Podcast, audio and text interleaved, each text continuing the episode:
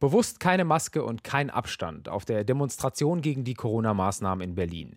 Das bringt sogar den Bundespräsidenten dazu, sich in einer Videobotschaft zu äußern. Die Verantwortungslosigkeit einiger weniger ist ein Risiko für uns alle. Aus der Politik kommt nach der Demonstration viel Unverständnis für die Demonstrierenden.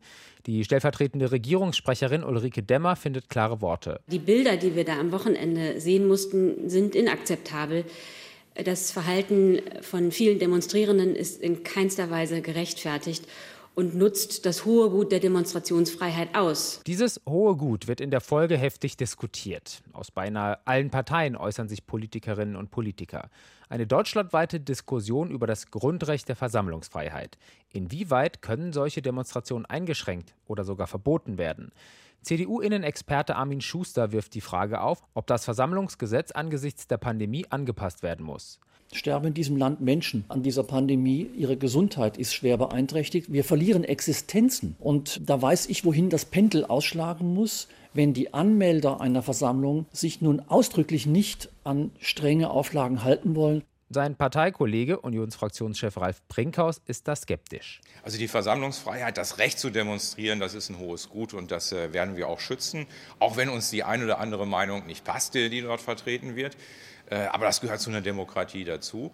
Aber auch bei Demonstrationen muss Recht und Ordnung eingehalten werden. Man darf nicht andere gefährden. Und darauf müssen die Ordnungsbehörden auch achten. Aber genau das ein großer Kritikpunkt an der Demo. Zwar hat die Polizei sie nach einigen Stunden aufgelöst, aber auch bis dahin sind die Demonstrierenden ohne Maske und Abstand durch die Straßen gelaufen. Linken Fraktionschef Bartsch hat in dem Fall Verständnis für die Behörden. Dort sofort zur Auflösung zu schreiten, das hätte ich unangemessen gefunden, weil, wissen Sie, dann kommen wir in eine Situation, wir wirklich über Verbote von Demonstrationen reden und ich finde, das ist unangemessen. Was so gut wie alle Parteien eint, ist die scharfe Kritik am Verhalten der Demonstrierenden.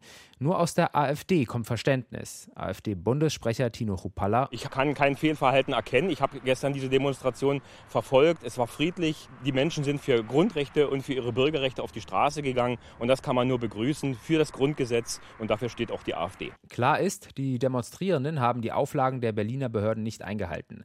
Deswegen auch die Auflösung. Trotzdem, eine Demonstration schon im Vorfeld zu verbieten, ist schwierig. Es geht zum Beispiel, wenn die öffentliche Sicherheit oder Ordnung gefährdet wird.